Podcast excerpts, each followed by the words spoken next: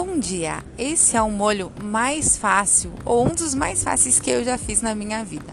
É o molho cremoso de manteiga de amendoim, ou simplesmente molho de amendoim. Ele serve para ser usado no lugar do creme de leite do teu risoto, ele serve para ser usado nos macarrões e também pode ser usado em torradinhas. E você vai precisar de alho picadinho, azeite de oliva, sal, pimenta do reino e, é claro, manteiga de amendoim. Em uma panela, você vai refogar o alho. Quando esse alho estiver bem douradinho, você vai acrescentar 3 colheres de sopa de manteiga de amendoim.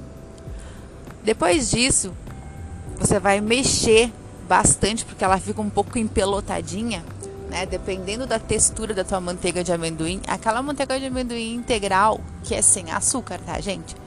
Aí você vai acrescentar um pouco de sal e aos poucos você vai acrescentar água até atingir a textura do molho que você quer.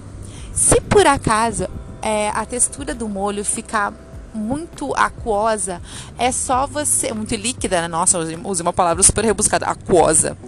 É, você vai simplesmente deixar reduzir um pouquinho que você vai conseguir a textura que você quer.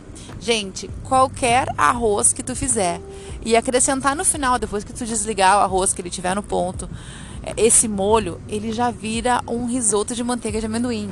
Tu pode colocar pedaços de nozes, tu pode colocar azeitona, tu pode colocar cenoura ralada, que já vai conferir um aspecto muito, muito chique. O pessoal gosta muito e fica super refinado. Então, anota aí o molho de manteiga de amendoim. Beijos.